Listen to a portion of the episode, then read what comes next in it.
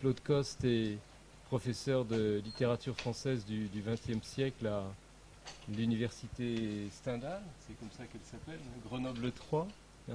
et euh, son travail sur Barthes est connu euh, principalement enfin, pour euh, l'édition des contributions à l'édition des, cours inédits de Barthes. Et en particulier, c'est vous qui venez de nous procurer l'édition du, séminaire préparatoire au fragment d'un discours amoureux. Hein. C'est un très très beau texte, un texte dans lequel on s'est replongé avec euh, un très grand intérêt et un sentiment vraiment vivant de ce qu'a pu être euh, la parole dans ce séminaire. Je vous remercie, je vous passe la parole. Merci à vous.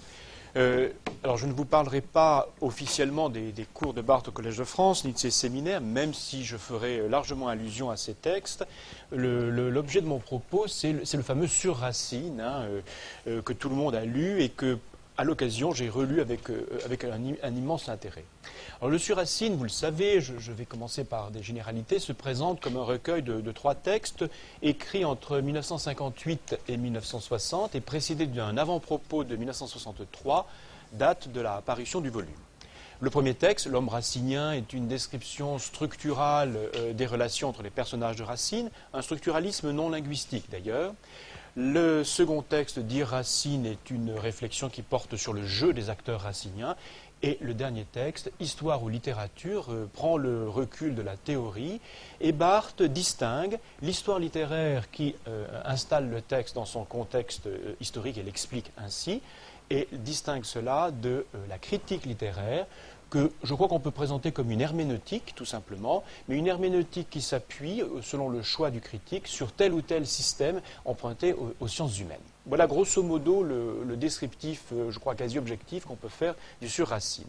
Au-delà de ce constat, dès qu'on entre dans le commentaire, on peut aborder le sur-Racine de 100 façons différentes, peut-être pas 100 mais nombreuses.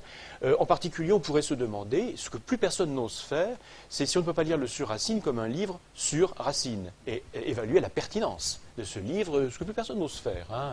Euh, et ce n'est pas du tout d'ailleurs ce que je ferai aujourd'hui. Alors, ma euh, mon choix de lecture, ce sera de m'interroger sur les références culturelles et essentiellement philosophiques que l'on trouve à foison, hein, de façon kaléidoscopique, j'ai envie de dire, d'où le titre éclectisme hein, que j'ai employé euh, euh, pour cette communication. Ces références philosophiques qui sont extrêmement nombreuses et que je voudrais donc interroger à l'occasion de, ce colloque.